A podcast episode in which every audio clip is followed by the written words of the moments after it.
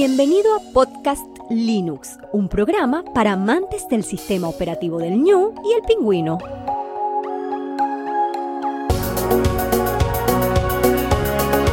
El espacio sonoro para disfrutar del software libre.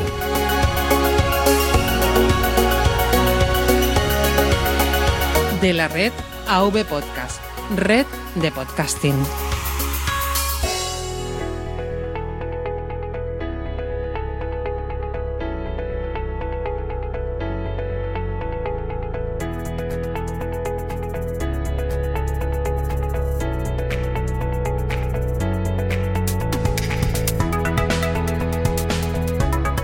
Muy buenas amantes del software libre, bienvenido a otra entrega, la número 98 ya de Podcast Linux. Un saludo muy fuerte de quien te habla, Juan Feble. Hoy estás con nosotros de nuevo Álvaro Nova, ya lo tuvimos en el Linux Conexión sobre gaming, el episodio 42. Recuerda reescucharlo porque está muy bien el de fotografía, hace dos episodios en el 96 y aquí le tenemos de nuevo con vídeo porque va a hablar mucho, mucho eh, siempre lo digo, para mí Álvaro es el renacentista del siglo XXI, le da a todos los palos gaming, fotografía, vídeo, podcasting, energía solar, Raspberry Pi y tantas y tantas cosas. No te puedes perder su podcast, que ya lo comentaremos al final, pero si quieres ya puedes ir a las notas del programa y escucharla, porque es algo tan random pero tan exquisito a la vez. Además a él le das eh, cuerda, le das micro y para adelante. Veremos aquí cómo podemos afrontar la edición de vídeo desde el software libre y también mm, si quieres ver parte del trabajo fotográfico que a mí me gusta mucho en alvaronova.com le puedes echar un vistazo. Muy buenas Álvaro, ¿cómo estás? Muy buenas, ¿qué tal, queridos amigos de Podcast Linux? Y una vez más, vamos a hablar en serio. Siempre empiezan los podcasts así, Álvaro, y a mí es que me encanta. Además, con el tema de la música, eh, tienes que escucharlo sí o sí, y punto. Bueno, antes de empezar a, a cortar el melón, como dicen por ahí, vamos a recordar a los oyentes que estamos en una sala Gypsy para esta charla, un servicio libre para videoconferencias que funciona muy bien y agradecer a NeoDigi, nuestro proveedor de alojamiento y servicios de confianza de habla hispana para todo AV Podcast y que ya falta poquito, poquito, dos episodios para eh, hacer el número 100. Ya he decidido qué temática va a tener, va a ser un preguntas y respuestas sobre Podcast Linux. O sea que todo lo que quieres saber sobre este proyecto de mí puedes enviarlo en forma de preguntas, ya sea por medio de audio o texto. Yo prefiero lo primero, el audio. Responderé a todas ellas en el episodio 100 y lo puedes enviar o por correo, podcastlinux.avpodcast.net o por Telegram, arroba Juanfeble, lo que te sea más sencillo. Ya me han enviado varias y me gustan un montón. Y bueno, Álvaro tenía un reto por delante él utiliza. Además, si lo sigues en el podcast, habla mm, de vez en cuando de lo que es vídeo y de lo que es DaVinci Resolve, que es una aplicación freemium y privativa con fama de ser de las que más posibilidades tiene a nivel profesional en GNU Linux. Y tenía el reto de, de pedirle que probara alternativas libres y que nos dijera, porque él no tiene pelos en la lengua, a qué nivel están si se puede conseguir cosas, si todavía le falta y qué, hasta qué nivel podemos conseguir. También vamos a hablar un poco de contenedores y libres, que yo siempre lo he escuchado y a mí me quedan algunas dudas. Y una cosa muy importante siempre en Geniulino, le vamos a sacar el partido a vídeo, pero va a necesitar mucho de hardware y de compatibilidad en lo que se refiere sobre todo a tarjetas gráficas. O sea que aquí podemos abrir este melón, Álvaro, y cuando quieras empezar, porque tú antes de empezar a darle a grabar, eh, cuando estuvimos probando sonido, ya me dijiste que tenías algunas pruebas que hiciste y ya tenías algo ahí pensado para comunicarlo aquí a los oyentes. Pues a ver, yo en un principio con el tema de, edición multimedia en Linux siempre es la, frase que he dicho, ¿no? Es decir, la edición de vídeo es el gran hándicap. ¿De acuerdo? A nivel de audio, Audacity hace mucho tiempo ha marcado el estándar de calidad. Hay un porrón de aplicaciones de uso más profesional para producir música que son totalmente funcionales y 100% válidas, y muchas de código abierto. Hay alguna privativa que es compatible porque su base de programación está hecha incluso está en Java. Yo conozco una que me gusta bastante que funciona en Java. Pero bueno, partes son compiladas. Pero bueno, tiene al menos un cliente para Linux nativo, con lo cual, mm, más bien que bien. A nivel de, de tema gráfico, pues tenemos alternativas al Illustrator barra Illustrator de Adobe, eh, antiguamente adorado Macromedia, eh, Freehand, pues tenemos el Inkscape, que es un software maravilloso. A nivel de 3D, pues tenemos Blender, que curiosamente a día de hoy se encuentra en un, en un momento dulcísimo, ¿de acuerdo? En el que está compitiendo con herramientas como Cinema 4D, sino que además está recibiendo mucho apoyo tanto institucional, ¿de acuerdo? De grandes empresas como de organismos de educación.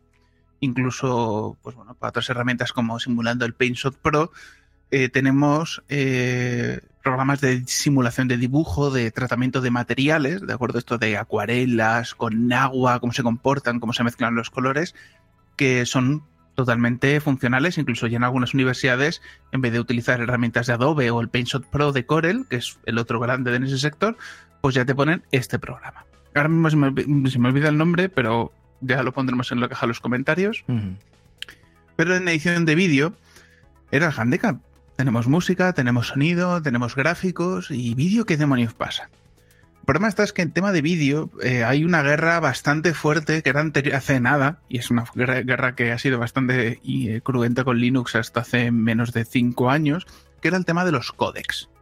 ¿De acuerdo? Es decir, el poder decodificar un algoritmo de compresión de imagen, sea un códec de vídeo, un códec de audio, normalmente implicaba que si querías tener soporte de ese códec en Linux, tenías que hacer trapicheos. Es decir, antiguamente incluso en Windows para poder ver un DivX no había un decodificador estándar, básicamente forzabas con Wine, leer el de Windows, etc.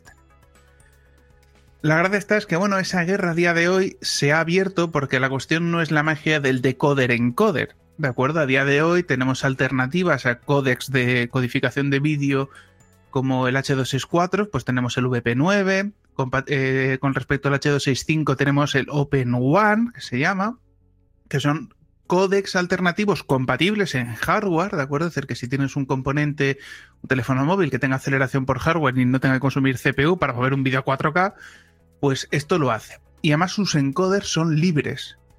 ¿Cuál es el problema? Que esto a nivel usuarios nos viene bien. Por ejemplo, tenemos el VLC que ya viene con sus propios códecs, pero podemos utilizar cualquier otro reproductor que utilice esos códecs. No hay problema. El problema es en la edición de vídeo el hecho de integrar esos códecs.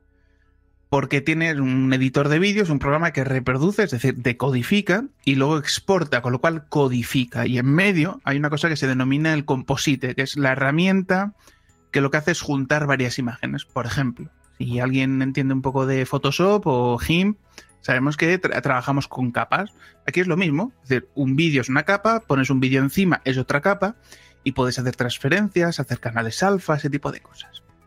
Esa tarea se denomina composite, ¿de acuerdo? El compositor, digamos que sería como el arquitecto de Matrix, ¿de acuerdo? Ese señor vestido de blanco que siempre da golpecitos a un bolígrafo, es decir, él diseña cómo se tiene que hacer. Luego, cómo se exporta, en qué codec, eso ya es otra parte del programa. El editor de vídeo, su núcleo importante es que eso lo haga bien. Pues normalmente en Linux era todo un desastre. Es decir, hasta hace poco, mis experiencias previas con Cadelite, que dentro de los editores de vídeo open source creo que es el que está más avanzado a nivel de funcionalidades, a nivel de, digamos, una cosa que se puede descargar y sin mucho conocimiento lo puedes utilizar sin problemas. Tiene una interface que intenta parecerse al Sony Vegas. No sé por qué ya de parecerte al tonto del equipo te eliges a ese, pero bueno, dejémoslo. Hay gente que utiliza Sony Vegas, bueno, hay gente que utiliza el Camtasia como editor de vídeo, yo no digo nada. Pues bueno, la cuestión esta es que ninguna empresa hacía un software profesional, tipo Adobe Premiere, tipo el, el Final Cut de Apple o DaVinci Resolve, ¿de acuerdo? DaVinci Resolve en los inicios era un programa que solo se dedicaba a hacer colorimetría para vídeo. Es decir, lo mismo que podemos hacer con eh, Lightroom, o con Darktable o cualquiera, pero centrado en vídeo, ¿no? En poder editar vídeo, corregir colores, balance blanco, porque bueno, hay que talonar. Ese proceso se llama talonar. La cuestión está es que esta empresa, evidentemente, trabaja en un sector muy profesional, muy específico, cine, ¿de acuerdo? Y ahora llevan unos 5 o 10 años queriéndose meterse en el tema de producción de televisión en directo, streaming y demás. Y a día de hoy, pues tienen y capturadores de la marca Blackmagic, que es quien hace el DaVinci Resolve, y digamos que tienen productos muy buenos relación calidad-precio. Incluso a día de hoy tienen cámaras que graban Cinema 4K, es decir, la resolución que hay en cine, que es un poquito superior, un pelín más panorámica que el 16 novenos 4K que la gente está acostumbrado. si ves una tele 4K y otra tele que pone C4K, cómprala porque la Cinema 4D, eh, Cinema 4K es mejor resolución, mejor calidad. Bueno, pues había probado un porrón intentando alternativas y uno de los grandes problemas que tenía al principio era la decodificación. Yo trabajo con cámaras que tienen códex que necesitan aceleración por hardware, que son códex muy pesados, que dan mucha calidad de imagen y que se lo pones con una cámara, eh, con un programa que no puede mover archivos muy grandes, por ejemplo, vídeos 1080, pues se moría. Light a nivel de funciones a día de hoy pues permite un poco todo lo básico tenemos capas, tenemos transiciones, tenemos efectos, cortinilla de estrellas, ese tipo de cosas. Y vamos a decirlo, siendo bastante limitado, me acuerdo dentro de los estándares que tiene, tiene muchos plugins, eh, tiene módulos de corregir color, lo único es que la corrección de color es como muy vasta, muy general, ni siquiera llegaría a ser un filtro de Instagram, es como mucho más... Es como editar fotos con, con el eh, con el Paintbrush, ¿de acuerdo? Con, lo más básico, pero se pueden hacer cosas. Es decir, yo lo digo, es decir, si tú necesitas una edición de vídeo que en su día la podías hacer con Windows XP, con el Windows Movie Maker, es lo típico de, pues mira, yo me he ido un viaje con unos amigos, lo grabo con el móvil y he ido haciendo pequeños clips de vídeo y quiero juntarlos y poner una música bonita. ¿Puedes hacerlo? Perfectamente puedes hacerlo. No hay problema. Yo con respecto a una herramienta profesional, que es lo que veo, que es lentísimo. Y pongo un ejemplo. En mi ordenador con Linux, ¿de acuerdo? Bueno, yo tengo actualmente una AMD Dripper, es una bestia para de ordenador. Y tengo dos discos duros, uno con Windows exclusivo y otro con Linux exclusivo. Es decir, yo no tengo group. Yo elijo en BIOS qué disco duro quiero que arranque y está el sistema operativo. Y un sistema operativo no, no interacciona nada con el otro porque ya sabemos cómo es Windows con el group, que algunas actualizaciones se lo carga, entonces yo, cero problema, todos discos duros y cada uno a su rollo. Bien, he hecho un vídeo grabado en mi cámara Lumix GH5S, ¿de acuerdo? He grabado unas secuencias, que es vídeo Cinema 4K a 60 fotogramas por segundo, ¿de acuerdo? Es un clip de un minuto con varios momentos y he cogido y he editado el mismo vídeo haciendo las mismas funciones básicas que es entra el vídeo, un fundido, superponer una imagen, por ejemplo, una marca de agua, un segundo vídeo, cualquier cosa por el estilo, y un fundido a negro y poner una música con un volumen que suba y baje cuando hay fundidos. Es decir, empieza el volumen muy alto cuando está en negro, cuando se ve mi cara, eh, baja el volumen a un volumen a una música de fondo y vuelve a subir. ¿De acuerdo? Es decir, un montaje súper básico. ¿Lo he podido hacer con Premiere? Sí. ¿Lo he podido hacer con DaVinci Resolve en Windows? Sí. Evidentemente Premiere en Windows es, solo es esa, posibilidad. ¿Lo he podido hacer con Kdelight en Linux? Sí. Eh, ¿Lo he podido hacer con DaVinci Resolve Pro o DaVinci Resolve Studio en Linux? Sí. ¿Lo he podido exportar? En todos los casos, sí. Para mí la gran diferencia, la gran sorpresa es que el Kdelight lo he podido hacer y lo he podido exportar y el archivo más o menos al exportarse no ha sido especialmente lento pero sí que el programa se moría al intentar hacer la vista previa del vídeo. Estamos hablando de que es un vídeo que tiene un ancho de banda de 400 megabits por segundo, es decir, es muchísima calidad, pero cuando quieres trabajas a nivel cine, esto es lo mínimo. Con lo cual, claro, yo entiendo que el programa, si le pones unos vídeos grabados con una cámara antigua, con una cámara de V, con una cámara digital sencilla, pues son vídeos que los va a mover sin problemas, incluso en tiempo real, que no vas a ver que está un fotograma, un fotograma, un fotograma. El problema está es que eh, cuando le pones un vídeo pesado, el programa se muere. Va muy lento, va muy a trompicones, es decir, tienes que hacerlo todo. Bueno, pues hago los cambios, hago la vista previa, un poco por encima, y luego ya exporto y que tarde lo que tenga que tardar.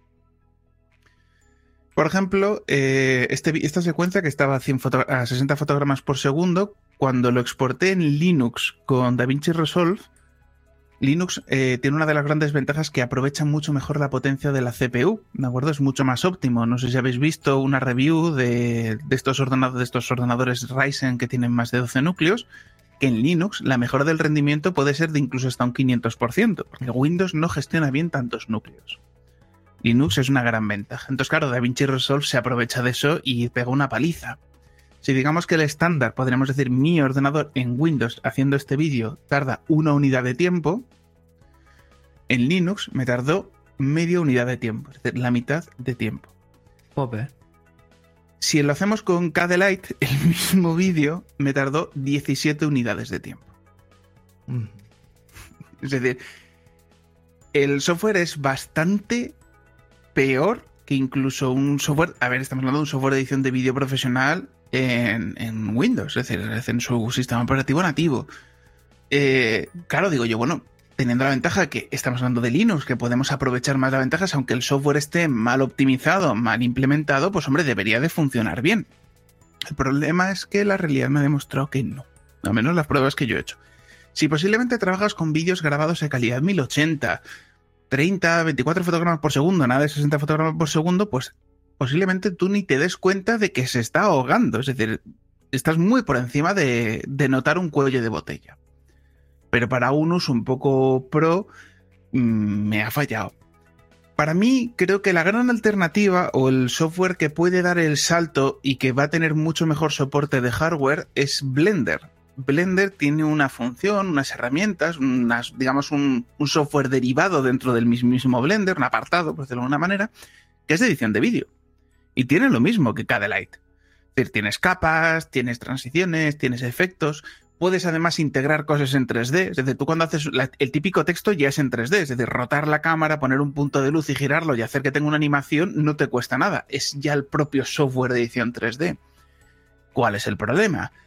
Que quien haya abierto y se ha instalado Blender por gusto, si no tienes ya un conocimiento muy fuerte del programa, el programa es un galimatías. Es decir, user friendly no es una mierda pero es un software que se usa mucho a nivel profesional.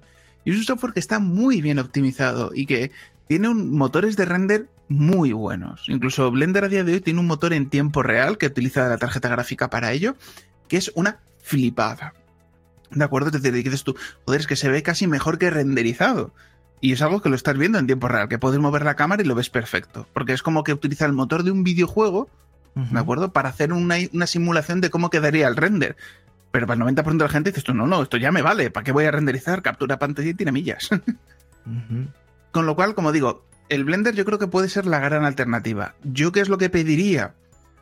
O que los chicos de Kdelight digan, mira, nosotros hacemos una interface, una GUI bastante más amigable, más... Adaptamos la que ya tenemos, pero utilizamos el motor de Blender. Es decir, es como que forma dependencia de ellos. Yo creo que sería lo mejor, ¿de acuerdo? Porque ganarías la parte de renderizado, la parte de previsualización que a ti se te da mal, y tendrías la parte de, de user friendly, como digo el Kdelight, para una persona que haya editado vídeos con Windows Movie Maker, cosas muy básicas, le vale. Simplemente es que a nivel de uso un poco profesional, cuando empiezas a poner archivos de 10 bits, cuando pones archivos con quieres hacer un retoque de color muy concreto, es decir, una estamos hablando de curvas, algo bastante básico, pero bueno, pues se queda muy corto. ¿De acuerdo? Digo corto, no que sea imposible, es decir, funcionar funciona, que vuelvo a repetirlo, para mí, yo, digamos, siendo pro usuario Linux, hace 4 o 5 años hice la prueba, ¿de acuerdo? Antes de dedicarme a esto ya de una manera semiprofesional o ya profesional en serio. Por ejemplo, ahora eh, venía de una reunión para hacer unos vídeos para una constructora, ¿de acuerdo? Un- vídeos corporativos de la marca, es decir, que ya facturo y funciono con esto. Pues claro, antes cuando lo hacía un poco más amateur, pues probaba los programas y no me iban. Me daban problemas con los códecs, se corrompía el audio, iban mal. No que fueran lento, directamente es que no te podían dar un producto terminado válido. Al menos ahora, pues bueno, va lento, pero funciona. Y eso para mí, sinceramente, ha sido como una gran sorpresa. Ujú. DaVinci Resolve tiene una versión que te has dicho freemium, ¿vale? Que tiene una versión gratuita. ¿Cuál es el problema de DaVinci Resolve? A nivel de instalación en Linux no es nada user friendly. Me explico. Eh, en el caso de Windows es un programa que utiliza librerías.net, etcétera. Vale, en Linux pues tenemos Mono, que es lo mismo, llevado por los mismos, etcétera. Vale, la cuestión esta es que es un software que utiliza muchísimo la tarjeta gráfica para descargar carga de la CPU y sobre todo para hacer las vistas previas, etcétera. Y es casi impepinable, aunque yo tengo una potencia de procesador enorme, te pide una tarjeta gráfica sí o sí. ¿De acuerdo? Tienes que tener una tarjeta gráfica que sea compatible con OpenCL 1. punto algo. no estamos hablando de una tarjeta gráfica súper rara, súper cara, no. Ya una tarjeta gráfica un poco más potente que la típica integrada de los últimos Intel, yo sé, una, una GeForce vieja, vale. Una T-Radeon a partir de las 6000 y pico, y estamos hablando de una gráfica que puede tener 15 años. Valer, vale. La cuestión esta es que, en el caso de Linux, primero que el, programa está diseñado para que funcione exclusivamente en Red Hat. Esto es una cosa que a mí personalmente me chocó muchísimo. Es decir, DaVinci Resolve, la compañía da soporte a Linux, pero no a Linux en general, da soporte en Red Hat. Dices tú, ¿y por qué? Cuando Red Hat no lo utiliza ni, ni Clifford, ¿vale? Red Hat no lo utiliza ni Clifford a nivel usuario, porque es el de los sistemas operativos más chungos que hay. Pero a nivel corporativo y sobre todo para terminales de trabajo, para ordenadores enracados, ordenadores de mírame y no me toques, es perfecto. Mm. ¿Cuál es el problema? Si tú eres una persona que quieres instalar programas, hacer cositas, vas a preferir matar a alguien o conseguir un unicornio, mm, arrancarle el cuerno y mm, empalarte tu corazón con el cuerno del unicornio que acabas de matar porque es horrible de usar. Yo me instalé Red Hat en una versión del sistema operativo totalmente gratuita, porque Red Hat está orientado para empresas y el software es de pago, pero tiene una versión open source. Me lo instalé no fui capaz de instalar los drivers de Nvidia ni para atrás. Yo, claro, decía, bueno, pues yo vengo de Debian, soy Debianita, digo yo, bueno, pues será igual que ellos, nosotros tenemos los paquetes DEP, ellos tienen los paquetes RPM. Anda, mira, que los paquetes RPM ya no existen. Anda, ¿y ahora qué hago? No, pues te tienes que bajar una serie de librerías a través de unos repositorios que son distintos de los de Debian, muy parecidos, pero, ah, encuéntralos para cumplir unas dependencias y luego te instalas los .run de los drivers. Y yo en plan... ¿Y esto cómo se hace? Al final desistí. Mm. Porque no solamente el problema era que, que no me funcionaba el, es decir, la tarjeta gráfica, es que no me funcionaba ni la tarjeta de sonido. ¿Y esto por qué es? Vamos a reconocerlo que aquí Ubuntu tiene muchísima culpa. Ubuntu cuando hace sus distribuciones no son puramente Linux, no son puramente open source, son, bueno, tiene algunos drivers privativos que no son incompatibles puros y duros, pero los meto yo, los mete Canonical. Y el 90% de las distros que trabajamos funcionan bajo esos kernel modificados inicialmente por Canonical. Mejorados, limpiados, pero digamos que nadie va a un Debian puro y duro limpio. Pero claro, este de Red Hat era open source, open source hasta la médula, es decir, venía limpiadísimo. Con lo cual fue un desastre. Sí, pude mal poner los drivers, pero no tenía sonido. Y digo yo, macho, y desistí. Si queremos utilizar em, eh, DaVinci Resolve, tanto la versión gratuita como la versión de pago en Linux, se puede, sí. Hay una página web, buscáis eh, DaVinci Resolve for Debian, ¿de acuerdo? Y es un script que coge el archivo .rum, lo desmonta, lo precompila y hace las modificaciones necesarias para que sea compatible con una derivada de Debian, sea Ubuntu, Elementary en mi caso, etcétera. ¿Cuál es el problema? da a veces problemitas con el sonido. Es decir, puede entrecortarse, es decir, el audio en vista previa se puede entrecortar, puede dar saltos, puede directamente que no te funcione. Es a mí los mayores problemas que me ha dado, quitando el instalar OpenCL, las llamadas de OpenCL, etc., ha sido que el sonido a veces iba, a veces no iba. Yo entiendo que la culpa no es de DaVinci, DaVinci dice, oye, yo lo hago para que funcione en este sistema operativo. Si tú lo utilizas en otro sistema operativo, corre con tus cuentas. Yo qué es lo que veo es que hay que dar más promoción, más uso a este programa para que DaVinci Resolve se dé cuenta que los Debian user somos su núcleo más importante, ya que lo bueno que tiene el programa es que la versión de pago es económica. Y vuelvo a decirlo, esto para mucha gente le va a doler. Es un software que cuesta 250 dólares. ¿De acuerdo? Es un único pago de por vida. Es decir, tú por el hecho de poder usar la versión que quieras, puede ser una versión vieja o una versión futura, tú pagas ese coste. Si te compras cualquier producto de Blackmagic, incluso productos de 110 euros, ya te viene una licencia incluida. Es decir, el software, vamos a ver, lo están casi regalando. No lo ponen a un precio de 50-60 euros porque sería como devaluar mucho su producto, pero si te compras un producto de hardware, te lo regalan, incluso siendo mucho más barato que la licencia de software. En mi caso, ¿quieres una licencia de DaVinci Resolve barata y es que quieres hacer vídeos? Mira, cómprate la capturadora de Blackmagic, es una capturadora HDMI de puerto PCI que funciona en Linux de manera nativa en el kernel y te viene el DaVinci Resolve de regalo. Y te has gastado 100 euros, tienes una capturadora y el software es que te ha salido regalado. ¿De acuerdo? Es la alternativa un poco a priori. Que, oye, es que tú necesitas una capturadora porque ya tienes otros productos, pues ya está. Por ejemplo, es una pena que Latin Mini, que yo creo que es el producto estrella que tiene Blackmagic ahora, del cual yo tengo de las primeras unidades que hay en España, no viene con una licencia. Es decir, yo creo que es de los pocos dispositivos capturadores que no viene con una licencia. También entiendo porque es un programa, es una capturadora que está pensada para streaming, no para grabar. Pero quitando eso, yo sinceramente lo digo, eh, a nivel de edición, de funcionalidades en Linux, va muy bien, va muy bien incluso, como digo, mejor, es decir, le puedo sacar en cosas muy concretas, claro, ya si me pongo a hacer 3D, donde el, posiblemente la tarjeta gráfica sea más importante, posiblemente el rendimiento de mi tarjeta gráfica, que es una RX 580, en Linux es peor que en Windows, pero mi procesador está más aprovechado, con lo cual si utilizo eh, una edición de vídeo que no es tan dependiente de CPU, sino un poco más dependiente de gráfica, lo que pierda por un lado Logan o por otro. Pero al menos es una empresa que se esfuerza en er, dar una herramienta de uso profesional con calidad profesional y con una versión gratuita que vamos a hacer. La versión gratuita en Windows funciona de lujo. Es decir, ¿qué es lo que te limita? Que no puedes exportar en X codecs y ya. En la versión de Linux, la versión gratuita, lo mismo. No puedes exportar en X codecs. ¿Qué es lo que hace la mayoría de la gente? Pues una vez edita el vídeo con el programa, lo exporta a la máxima calidad posible y luego corre una línea de script.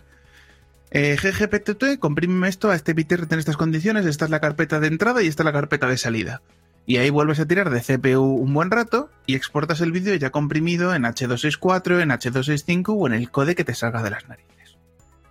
Es decir, mm no puedes usarlo de manera nativa para exportar ya un producto final porque el software te limita y dices tú, no, no, ¿quieres esto? Págalo. Sinceramente, si editáis vídeo de manera ocasional regular, no estamos hablando de una licencia cara. Y vuelvo a decirlo, Blackmagic eh, es una licencia de por vida. Y estamos hablando de una empresa que lleva 30 años en la industria y que su software lleva 5 años de vida. Es decir, solo llevan, bueno, eh, como editor de vídeo total, es decir, no solo editor de color, lleva unos 5 o 6 años, es decir, es un programa muy joven, con lo cual no creo yo que vaya a desaparecer. Y a día de hoy la, calidad y las prestaciones que ofrece están a la altura de software de Adobe. Pero es que os lo digo, es que el software de Adobe te va a costar eso solo pagándolo el primer año de la suscripción mensual, que son 40 pavos. Pero es que claro, si vas a más de dos años, taca taca. Y cuando compras el software te vienen dos licencias. Bueno, te viene una clave que se puede activar en dos ordenadores. Yo que es lo que lo tengo, activado en Windows y activado en Linux. Entonces, yo lo digo, para mí, eh, DaVinci Resolve yo creo que es una herramienta que hay que recomendar. A nivel de instalación en Ubuntu y derivados no es ser user friendly. A nivel de Red Hat no da problemas, pero para mí los problemas me los da Red Hat de por sí. ¿De acuerdo? Es decir, alguien que sea muy usuario de Red Hat está diciendo que es un sistema súper amigable, es maravilloso. Y digo yo, déjame en paz que te canta el aliento ajo, túchate. Pues ya sabemos, la gente de Red Hat viven un poquito encerradas en su zulo, como los Linuxeros, pero bueno, ahora gracias a Android somos más móviles, estamos en todas partes. En general. Yo sinceramente, lo, para entender, si haces un tipo de edición muy casual, típico de juntar, que incluso hay editores de vídeo en Android que lo hacen bien. Haces esto de juntas, pones un rotulito, pones una música de fondo, pero quieres hacerlo no con el móvil y no pagando 5 pavos por una aplicación pequeñita de móvil que está muy limitada, lo quieres hacer en tu PC, puedes. Hay alternativas, Cadelight es la que más avanzada está por ahora y es la que funciona, funciona, que eso es lo más sorprendente de todo para mí. ¿De acuerdo? El hecho de, ah, funciona, puedo hacer exportar algo. Eh, me imagino que mejorará. Mm. El que para mí mejor lo hace, como bien digo al principio, es eh, Blender. Y el problema que tiene Blender es que es lo que, le, lo que le falta al otro. Es decir, en uno es muy bueno a nivel de interface, el otro es muy bueno a nivel de núcleo. Por Dios, proyectos, juntaros, ¿no? Es como de esto del meme de el tío desde atrás empujando dos cabecitas, daros un beso, cabrones, daros un beso. La verdad es que contigo, mira, no, no he parado de escucharte y no quería eh, intervenir para no molestarte porque a mí y los oyentes y las oyentes lo estarán escuchando de ti directamente. La verdad es un lujo tenerte y yo te agradezco mucho que siempre estés aquí. A mí me encanta, yo me quedo callado y siempre tanto en tus podcasts como en los Linux Conexiones que han venido aquí eh, es disfrutarlo.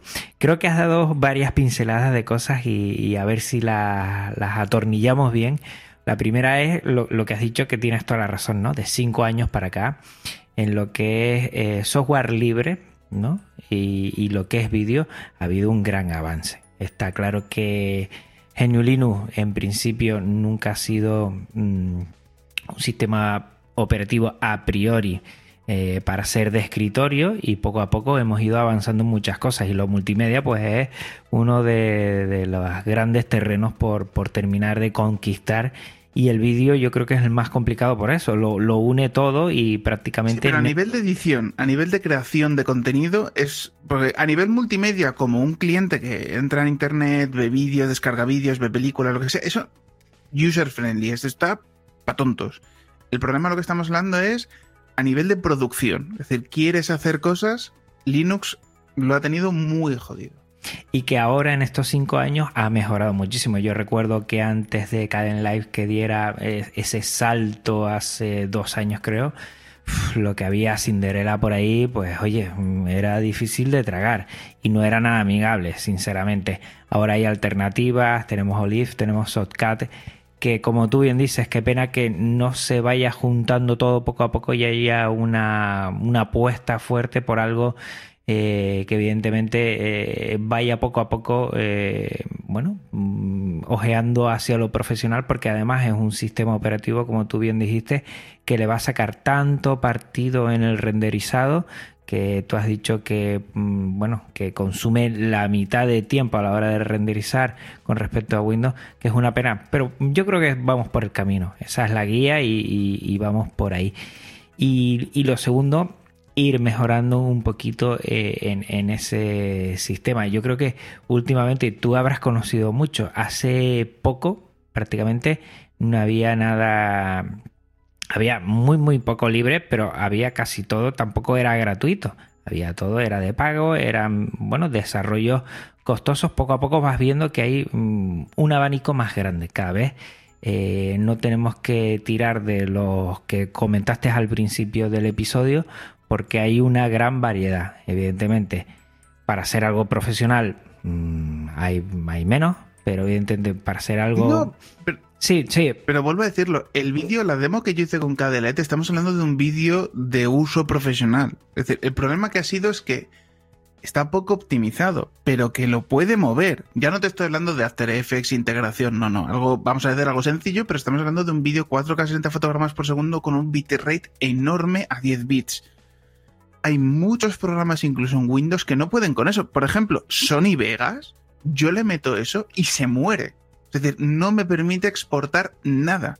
No es un programa que está pensado para un archivo tan pesado. No, ahí va yo. Es que, es que eh, efectivamente, tú lo has dicho, yo creo que eh, pocos los que vamos a hacer eh, vídeo, digamos, de ir por casa, ¿no? De, sentar a alguien o hacerlo yo en un colegio para presentarlo, algo no profesional, algo muy, muy aficionado y muy en petit comité, digámoslo así, para que nos entendamos.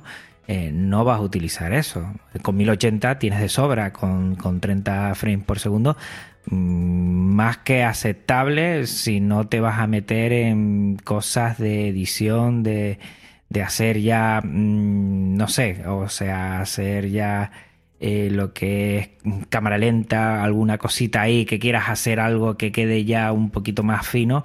Yo creo que con eso para los youtubers, cada vez que abrimos YouTube y abrimos la edición que hay ahí, la mayoría, vamos a hablar el 95%, mm, te vale cualquier programa de los que hemos hablado de software libre perfectamente. Y es verdad, tienes razón, porque me lo comentó José GDF, por ejemplo, él siempre edita vídeo en Blender y dice que está muy bien. Lo que pasa es que, claro, yo abro Blender y se me, habla, eh, se me abre perdón, un universo en el cual yo no sé ni dónde estoy ni por dónde empezar.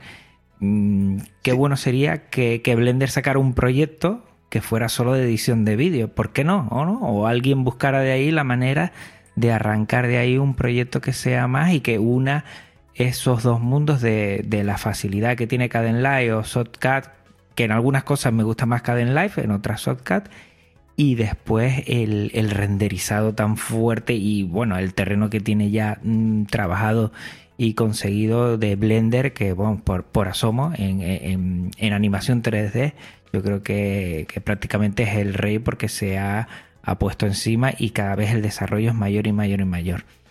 Eh, por eso, nunca, nunca intento hacer la distinción de eh, software libre mm, esto y después está lo profesional, sino que yo creo que poco a poco estamos yendo en esa dirección. ¿Que queda mucho recorrido? Sí.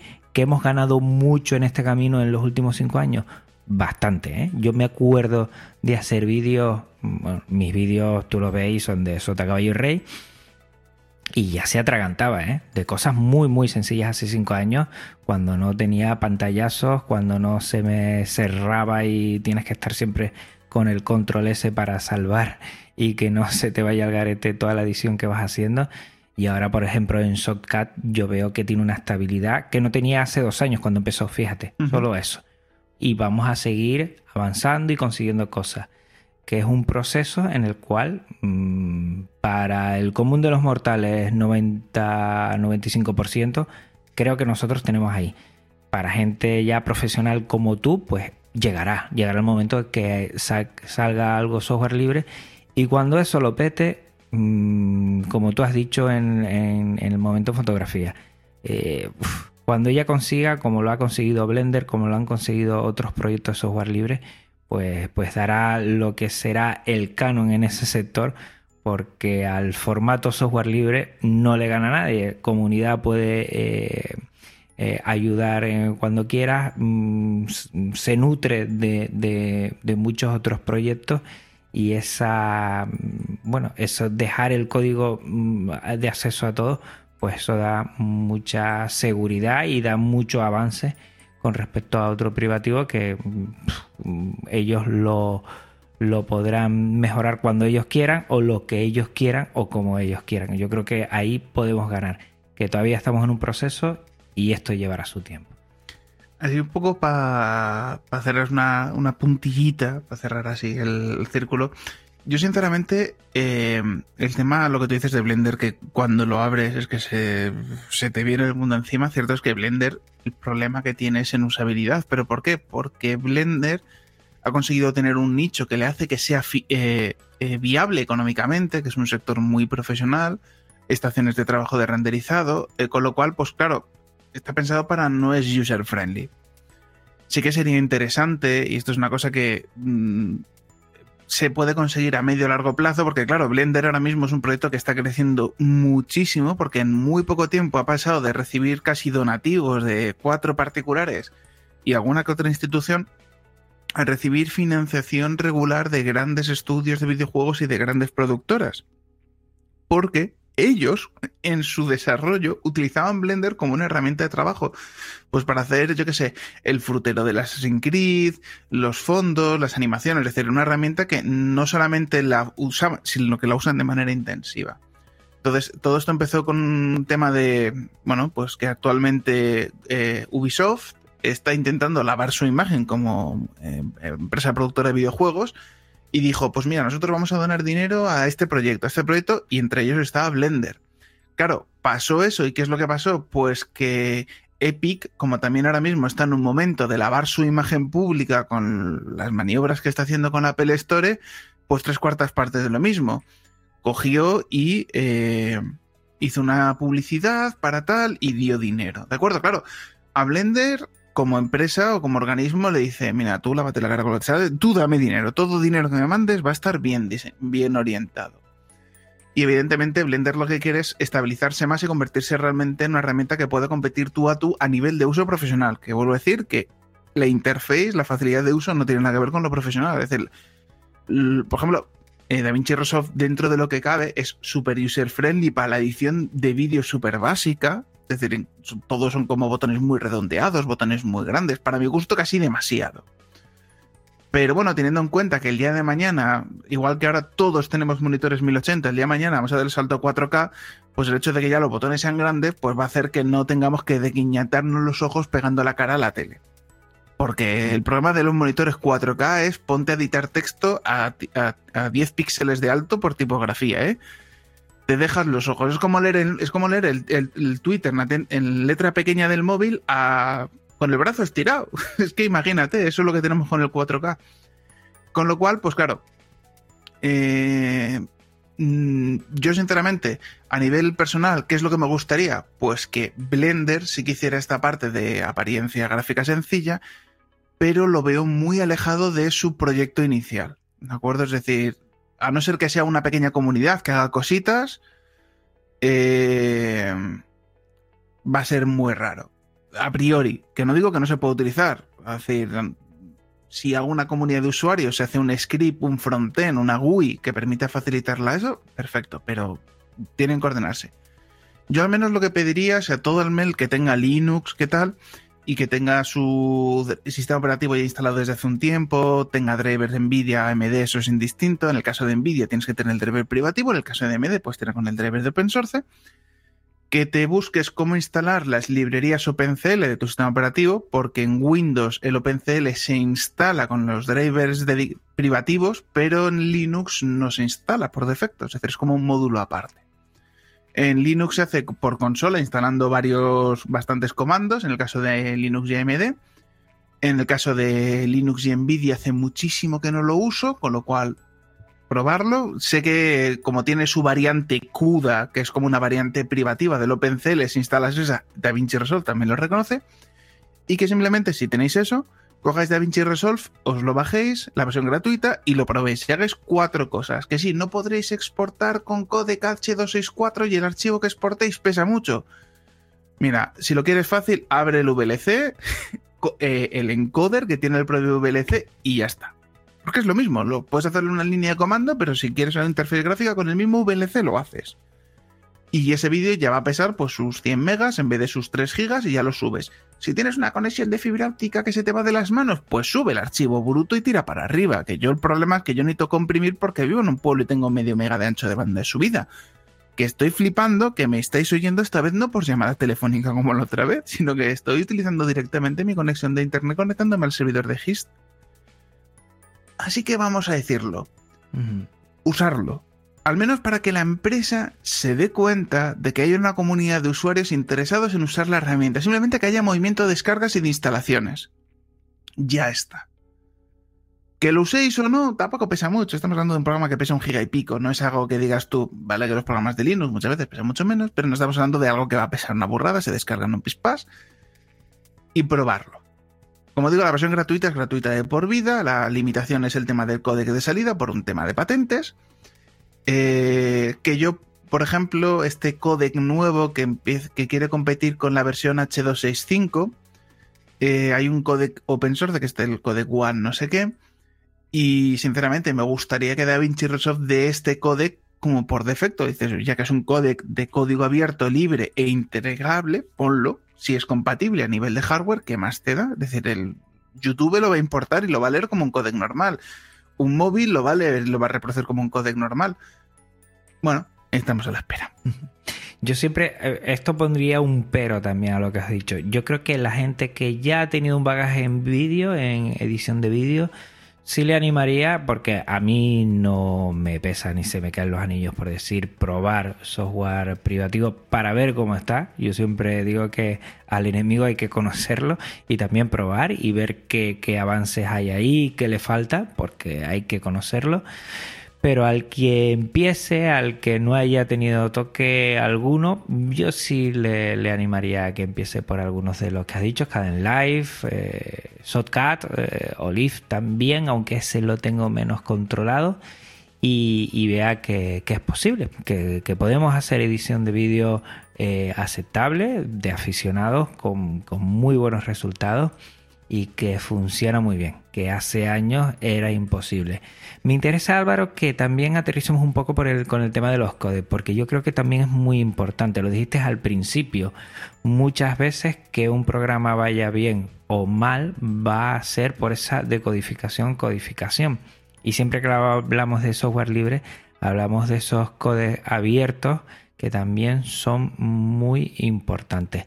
No sé qué codes sueles trabajar tú, cuáles te dan mejores resultados y siempre hablaremos de ponderar lo que es la calidad con el peso final del trabajo. O no sé si tú haces primero un máster con un tipo de código y después trabajas el, lo que es la pieza final con otro tipo de código. Háblanos un poco de esto que yo creo que bueno, la, audiencia le puede ayudar a conocer también eh, que el trabajo también tiene que ver mucho con el tema de, los codecs.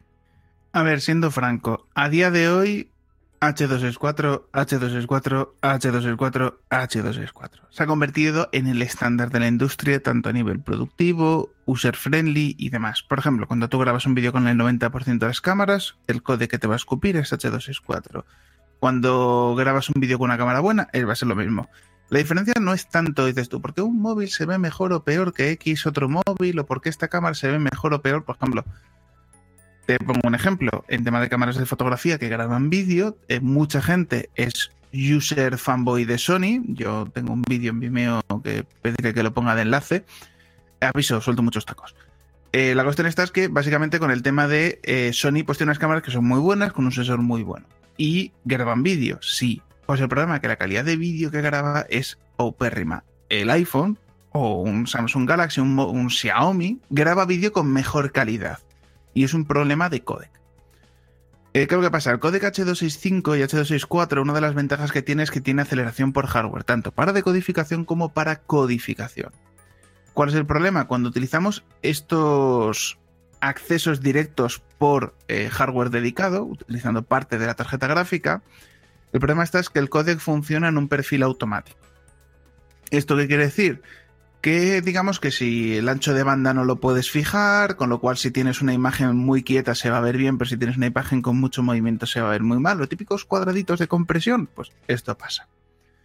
Por ejemplo, eh, Premiere eh, hace pocos, bueno, hace ya unos cuantos años se actualizó para que los procesadores Intel de sexta generación, sexta, llevan por la décima, pero décima de refritos, eh, utilicen una parte de la tarjeta gráfica para tener aceleración. Y era graciosísimo como ver un portátil de sexta generación con un i5 de gama media renderizaba vídeos por hardware utilizando la tarjeta gráfica del Intel, que es, una, mala. Iba mil veces más rápido. Entonces, claro, el problema es que, como digo, esto es un estándar. Cierto es que hace años, pues tenías eh, MOV, los MPEG, tenías DivX, XDiv, tenías un porrón de códex, el abanico de códex era enorme. A día de hoy tenemos dos grandes códex. H264, que ya es un estándar que lo reproduce todo en todos los sitios, y el nuevo estándar H265. El códec H265 es un códec que está pensado para vídeo 4K. ¿De acuerdo? ¿Puedes hacer y exportar un vídeo H264 de 4K? Sí, por poder puedes, pero no está pensado para ello. ¿De acuerdo? Esto es como todo. Eh, entonces, por ejemplo, si tú grabas un vídeo en 1080 y lo quieres exportar en codec H264 o compatibles, que hay varios, pero todos lo llaman H264 porque se comportan, es decir, no utilizan el códec de compresión. Esto hay que reconocerlo que es gracias a Google. Eh, pongo un ejemplo. Bueno, esto no es un ejemplo, es una historia, esto es datos real. Hace bastantes años, cuando empezó el tema de. Bueno, ¿te acuerdas cuando YouTube iba con Flash, Juan? Mm, sí, me acuerdo. Sí, me acuerdo lo mal que iba, sí. ¿Por qué? Porque eh, la aceleración de vídeo no se podía integrar en el navegador porque el codec H264, que era bastante nuevo para la época, pero muy revolucionario, ¿cuál es el problema? Que ese codec, eh, tanto codificador como modificador, era de pago. Era gratuito para el usuario, pero era de pago. ¿Esto qué quiere decir? Que si querías utilizarlo para nivel codificación o nivel exportación o para integración con herramientas profesionales, es decir, que un programa ya pudiera exportar con este códec, tenías que pasar por caja. Tú como un usuario particular te ibas a su web y te lo descargabas y lo instalabas y no te iban a cobrar como usuario. Pero si quisieras que el navegador lo integrara, Firefox, Chrome tenían que pagar. Entonces, claro, ¿qué es lo que hacía YouTube? YouTube lo que hacía es, mira, eh, como los de H264 tienen un acuerdo con Macromedia, lo que hago es que yo hago que la gente reproduzca un vídeo H264 en extensión FLV, que es el formato que utilizaba Flash en aquel momento, y tú como, como particular te has instalado el módulo de Flash como un complemento, como la máquina virtual de Java, etc. Claro, tú estabas exento. ¿Cuál es el problema? Que Flash cada vez iba peor cada vez iba peor y sobre todo cuando ya ponía resoluciones 1080, porque YouTube antes funcionaba 480 y tiramillas. Eh, el reproductor, no el códec, sino el reproductor de Flash se moría. Tuvieron que hacer un parche con la aceleración 3D, pero solo la aceleración 3D en vídeo, pero la publicidad no era en vídeo. Bueno, dio un porrón de problemas, fue una agonía.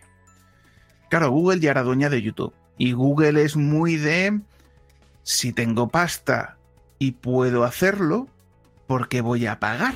Y básicamente creó o compró una empresa que tenía un códec que era el Jeep, que lo rebautizaron como VP9.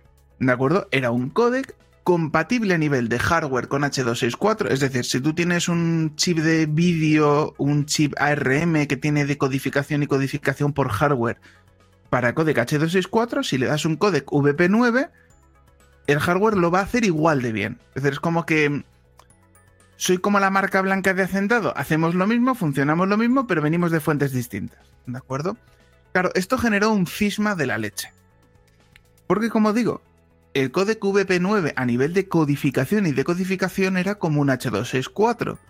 Incluso tú con un codec H264, eh, tú con un vídeo codificado en H264 lo podías ver con un decodificador VP9 y funcionaba igual. Es decir, a nivel de usuario funcionaba. Claro, ¿qué es lo que pasó en aquel momento?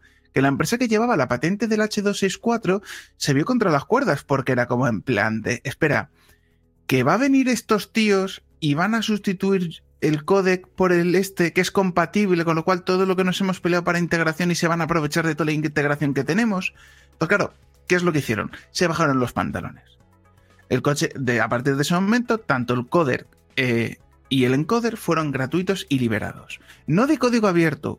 VP9 es de código abierto. H264 no es de código abierto, pero a nivel usuario es lo mismo. Ahora, ¿qué es lo que estamos dando? El salto al vídeo en alta definición, que se llama, se ha llamado generalmente como codec H265.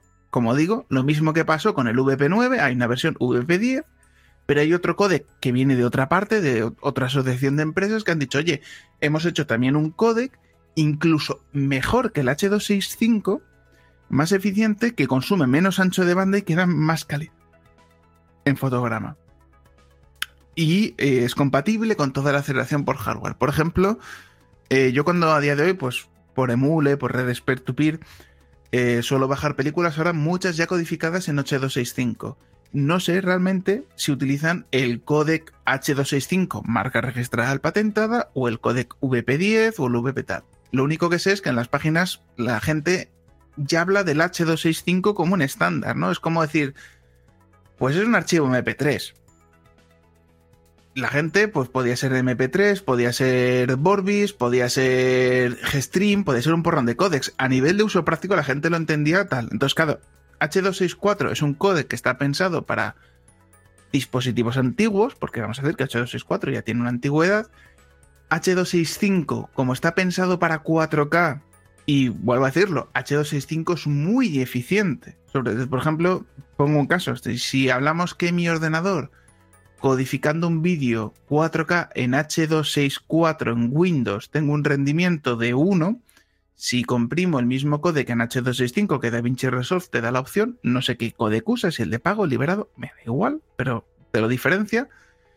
El vídeo, no solamente, pues imagínate si el vídeo en H264 me pesa 160 megas, el otro me pesa 130 a nivel visual, pues bueno, como mis vídeos, si ves mi canal de YouTube, mis vídeos son muy paraditos, no hago ningún paneo ni movimientos raros, no noto físicamente que se diferencie, simplemente sé que es más ligero, pero a nivel de codificación es incluso más rápido. Es decir, me da un rendimiento de, em, pues posiblemente del 0.809, no llega a ser como en caso de Linux H264 que duplico rendimientos, eh, tengo un rendimiento de 0.5, pero bueno, hay una ligera mejora. Entonces, el problema está es que, como digo, eh, a día de hoy el codec H265, por ejemplo, dispositivos como Chromecast, aunque te digan que es Chromecast 4K, bla, bla, bla, me no va muy fino. Tiene que vídeos en 4K de YouTube, sí, puede que lo reproduzca, pero los codec H265 comprimidos por usuarios, me, me. yo tengo bastantes películas que cuando las intento reproducir de mi Plex van bastante tirones y no hago transcodificación, con lo cual eh, tiene que decodificarlo al propio dispositivo. Con lo cual, vuelvo a decirlo, el códec es importante, sí, pero es algo que ha pasado a segundo plano. Porque como digo, es decir, sí que antes era un pifostio, irte a Windows, bajarte los códecs, no sé qué, ahora los códecs la mayoría vienen de serie en todas las distribuciones de Windows y en Linux ya vienen de manera nativa, gracias a los códecs Stream que se integraron y se liberaron más las variantes VP9, etc. Claro, tú te descargas vídeos H264 y los reproduces ¿Está la marca H264 ahí? No, está la marca VP9 que pertenece a una empresa que pertenece a Google. Pero tú como usuario, tú lo decodificas, ya está, no hay ningún problema. Eh, con lo cual te digo, el codec es un problema que ha pasado a mejor vida. Es decir, a día de hoy tenemos el estándar 1080, H265 y el estándar H264. Pongo un ejemplo. Mi móvil puedo grabar en H265 y H264. Si quiero grabar en 4K, me dice que es prioritario. Pero no sé qué pasa, que me dropea frames. ¿De acuerdo? Es decir, eh, cuando yo exporto el vídeo grabado con el móvil, es decir, yo me grabo un vídeo, un selfie, con la cámara frontal en codec H265, que en las opciones de vídeo lo tienes, se ve mal. Es como que saltan fotogramas, como que se engancha. En H264 va perfecto. Eh, por ejemplo, en Linux y en DaVinci Resolve, hasta hace un par de versiones, si yo exportaba un vídeo, porque salió, ahora tenemos la 16.1.1, ¿de acuerdo? Que es una revisión que salió hace dos meses. Pues en versiones anteriores, la 14, la 15, la 16, cuando utilizabas codec H265 o codecs para 4K, eh, petaba. Me daba este mismo drop frame que me da grabando H265 con el móvil. Es decir, si vas a grabar 1080, que quieres grabar en 4K, vas a tener problemitas tanto en Windows, en Linux, con el móvil, con la cámara. Tiempo al tiempo. Mm. Mira, y otra cosa mm, muy importante, yo lo dije al principio, son las tarjetas gráficas que van a renderizar todo este trabajo y que es fundamental en edición de vídeo. Eh, ¿Tú has visto mejoría con respecto? ¿Ya has dado algún detalle que AMD funciona mejor en principio que Intel en lo que se refiere a su driver libre? Y, cómo ves ese avance que ha habido para poderle sacar el máximo partido a nuestros ordenadores con Genio eh, vale, a nivel de edición de vídeo, creo que Blender no usa para nada la tarjeta gráfica. Tiene un modo que puede utilizar la tarjeta gráfica, pero es como para apoyo del procesador. Puedes funcionar sin procesador. Eh, a nivel de Light creo que la tarjeta gráfica solo lo hace para hacer eh, acelerar en 3D la integración de la vista previa del vídeo, pero realmente lo que es a nivel de renderizado no hay diferencia. Al menos las pruebas que yo hice, no vi que hubiera una opción OpenCL exclusiva. Eh, con lo cual, sí, la tarjeta gráfica es necesaria. Necesitamos una tarjeta gráfica que no es que tenga que ser potente, tiene que cumplir unos mínimos. Como digo, el caso de OpenCL, en el caso de AMD y Nvidia, pues con tarjetas gráficas bastante antiguas funciona, no hay problema. En el caso de las tarjetas gráficas de Intel, el problema es que la tarjeta gráfica de Intel es una tarjeta gráfica de Nvidia muy antigua. Esto daría para otro podcast hablando de procesadores. Ya dejo la semilla ahí plantada. Más con todo el tema este de la, de, la decadencia de Intel y que ahora están llorando. ¡Ay, es que no somos capaces de hacer nada decente! Y nos están comiendo los lobos. Yo estoy frito Estoy frito por pillarme una MD y además, como tú has dicho que a ti te va fenomenal, cosa de más para, para trabajar. Creo que me llama mucho la atención y además en, esa variedad, ¿no? Poder elegir. Estamos con mucho Intel de toda vida, de toda la vida. Mm, hemos tenido esa falsa expectativa que si te vas de Intel poco menos que es New Linux no va a funcionar. Y yo ya que el año pasado traje por aquí un ordenador eh, con AMD y va a las mil maravillas, ¿eh? A las mil maravillas. A ver, AMD a nivel de procesadores nunca, nunca ha dado problemas. Incluso ha dado menos problemas que, Intel en el pasado. Por ejemplo, el, tema del hipertrading en Intel fue un pifostio que dio mil, problemas. AMD cuando trajo los 64 bits fue un salto a la tecnología de los sistemas operativos y de las aplicaciones. Es decir, AMD siempre a nivel de procesadores ha sido mejor que Intel de siempre. Posiblemente no era el producto más competitivo a nivel de eficiencia por núcleo y tecnología, pero decías tú, bueno, como no tengo la tecnología puntera, me vendo más barato. A nivel calidad-precio, siempre AMD ha sido mejor. ¿Cuál es el problema? Que la gente es fanboy. ¿De acuerdo? Hay muchos radicales en esto del hardware. Y esto es una cosa que yo lo tengo con el tema de los chicos de Slimbook. Eh, yo me llevo muy bien con ellos. Y el problema que dicen es que, por ejemplo, saben que tienen su ordenador, los Quimera, que son las torres, los ordenadores grandes, y tienen tanto la versión de AMD como la versión de. Y él me ha dado a nivel de petit comité estadísticas de ventas y dice que los AMD no venden una mierda. Es decir, que los. Es decir, que venden, yo qué sé, un 20%, 15%, por decirte un número ahora de cabeza, es decir, una miseria. Y estamos hablando que es un ordenador que al mismo coste es más potente porque tiene más núcleos y más velocidad. ¿Qué es lo que pasa? Que yo lo que le digo es que el que sabe que AMD a día de hoy es bueno y competitivo, lo sabe el que sabe de hardware y está al día. Y aún así, mucha gente que sabe, se dice que sabe de hardware, lleva diciendo que, bueno, ah, no te compres AMD, que Intel resurgirá de sus cenizas. Llevan siete años Intel vendiendo refritos. Es decir, ni cuando AMD vendía refritos, que estuvo cuatro años, AMD tuvo una época en la que sus fábricas no daban abasto y estuvo cuatro años vendiendo refrito. Cuatro. Intel lleva vendiendo siete años refrito. Claro, los primeros eh, cuatro años AMD ha sido para cogerles la delantera y ahora les está adelantando, pero y, lo que le queda. Porque Intel mínimo le quedan tres años de seguir vendiendo refritos. Que Intel después de tres años tenga un procesador competente que esté a la altura de AMD, incluso que sea mejor, pues coño, pues bien. Pero hace cuatro años lo que venden ya no es que sea malo, es que no es ni competitivo. Bueno, entonces la cuestión esta es que eh, a nivel de procesadores nunca ha sido el problema. A nivel de drivers, eh, que esto es una cosa que sí que es histórica, normalmente las tarjetas gráficas de AMD o de ATI antiguamente eh, funcionaban en Linux, las muy antiguas funcionaban muy bien, porque la compañía original le daba bastante mimo a sistemas operativos alternativos. Es decir, los ordenadores de Apple, los primeros, los Mac con procesadores PowerPC, sus tarjetas gráficas eran ATI, no eran Nvidia. Bueno, eh, posiblemente en aquel momento ni existían. Pero Voodoo, 3D Max, que, Maxtor, que eran las otras marcas de la época, utilizan ATI. Eh, los Amiga Commodore, que ya estaba la Amiga Commodore 4000, muriéndose como estándar de arquitectura compatible en OPC, utilizaban tarjetas gráficas ATI. Es decir, ATI a nivel de sistemas operativos y Linux normalmente lo mimó muy bien al principio, muy al principio. ¿Qué es lo que pasó? Es cuando empezó Nvidia y empezó esta guerra desaforada en, el software, en los drivers, en los drivers trucados, porque esto es historia del videojuego. Eh, ¿Qué es lo que pasa? Es que eh, ahí ATI no pudo estar a la altura.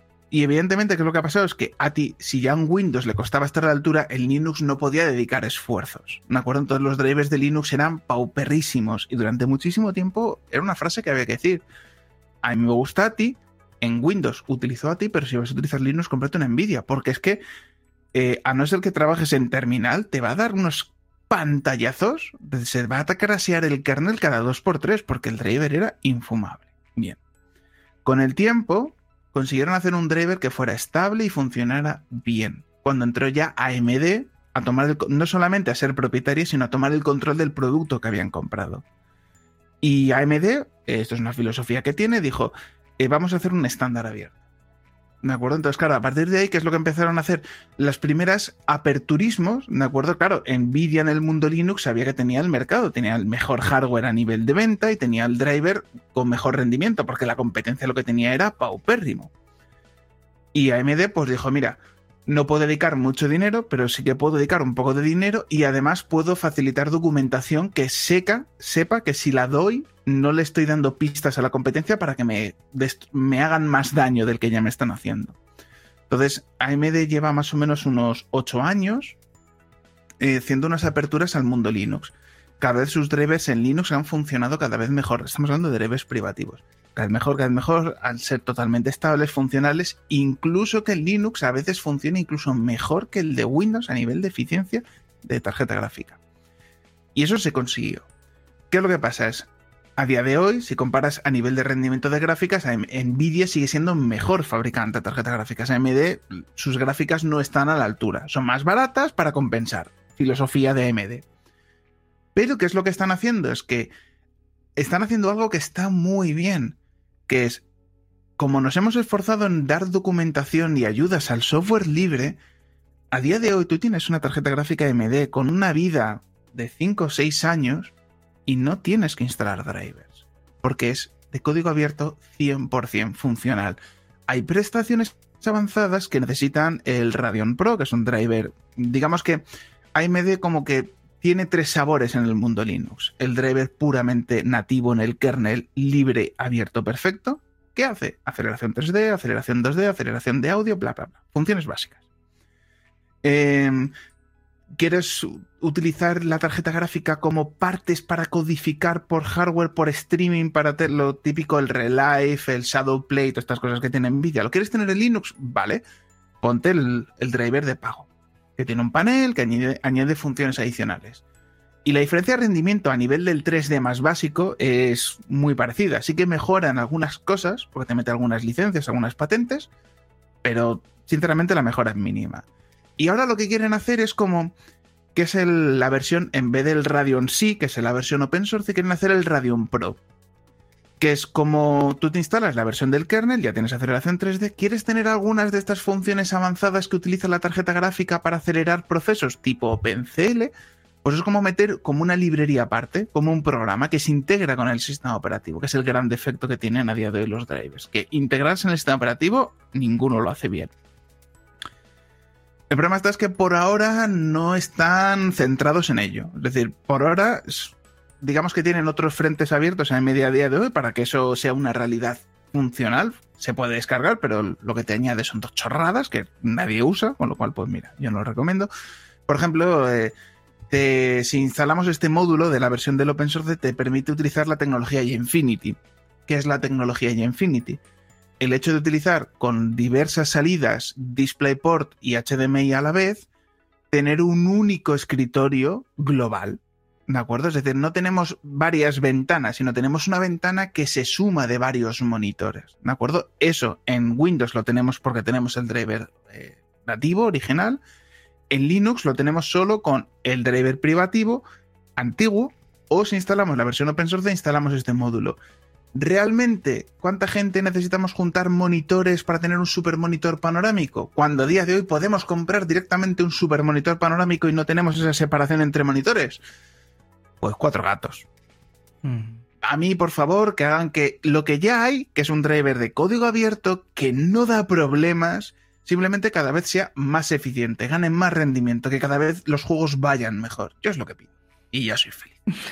Y aquí podríamos estar horas y horas y horas y a mí Álvaro, vamos, me tienes, me has ganado como oyente desde hace mucho tiempo, desde la primera vez que te escuché yo creo que tienes la facilidad de comunicar esa fluidez que tienes que yo no consigo y la verdad a mí verborreas. No no no. Se llama verborrea. No estoy de acuerdo que sea verborrea al revés. Yo creo que, que transmites y eso se nota y, y dejas a la gente encandilada cuando te pones a hablar porque sabes porque conoces y porque lo sabes transmitir y verborrea no es, verborrea es hablar sin decir nada y tú no lo haces. Eh, pues llevamos una hora ya como siempre, por lo menos nos ha dado tiempo a tocar todos los temas y yo de nuevo Álvaro agradecerte que te hayas pasado por aquí una vez más, que sé que estás últimamente, lo cual me alegra.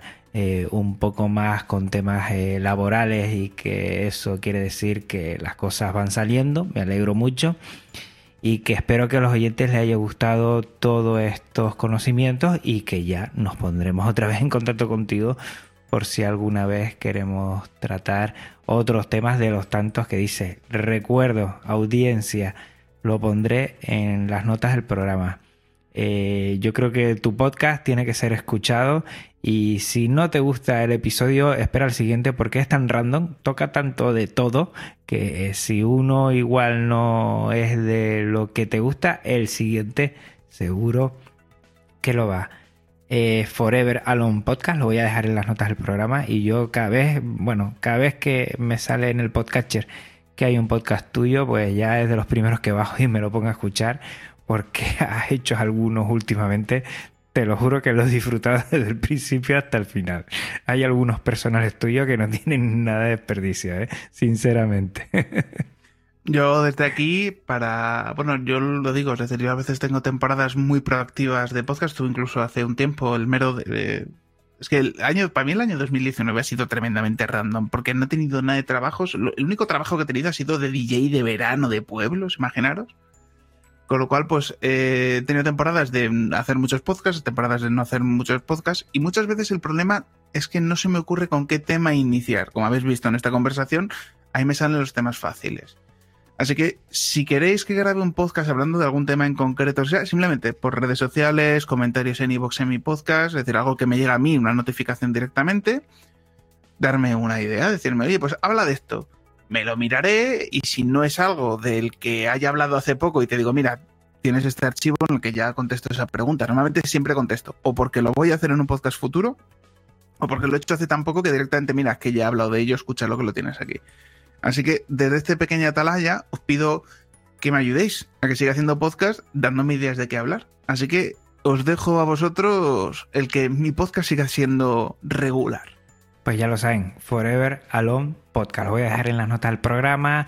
Voy a dejar también eh, lo que es el canal de YouTube y toda la información que dimos hace dos para poder contactar con Álvaro, que siempre va a estar muy abierto a todas las propuestas que le hagamos y que, como bien has escuchado, eh, controla, sabe y, y nos facilita a muchos que conozcamos. Muchas gracias Álvaro, a los oyentes, pues bueno, expresarle sobre todo mi agradecimiento. Eh, que el episodio este y todos tienen licencia Creative Commons reconocimiento compartir igual y que la música Creative Commons que escuchas te puedes pasar por las notas del programa para conocer a su autor. Eh, gracias a Neodigit de nuevo por dejarnos alojar todo de podcast en sus servidores. Neodigit.net, que es nuestra empresa de confianza de habla hispana en alojamiento web. Y recuerda que dentro de poco llegamos al episodio 100, nos quedan dos y va a ser un preguntas y respuestas.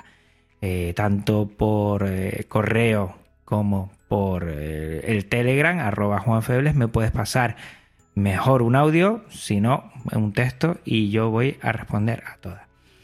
Y nada más, mm, muchas gracias de nuevo Álvaro por estar aquí pues nada, muchas gracias a ti por invitarme y ya, ya, ya hemos lanzado la pildorita para el próximo. Efectivamente. Y a todos los demás oyentes, pues gracias por tu tiempo, escucha atención. Hasta otra Linuxero, como digo siempre, hasta otra Linuxero y un abrazo fortísimo a todos y a todas. Chao. Podcast Linux, el espacio sonoro para disfrutar de GNU Linux el espacio sonoro para disfrutar del software libre. De la red AV Podcast, red de podcasting.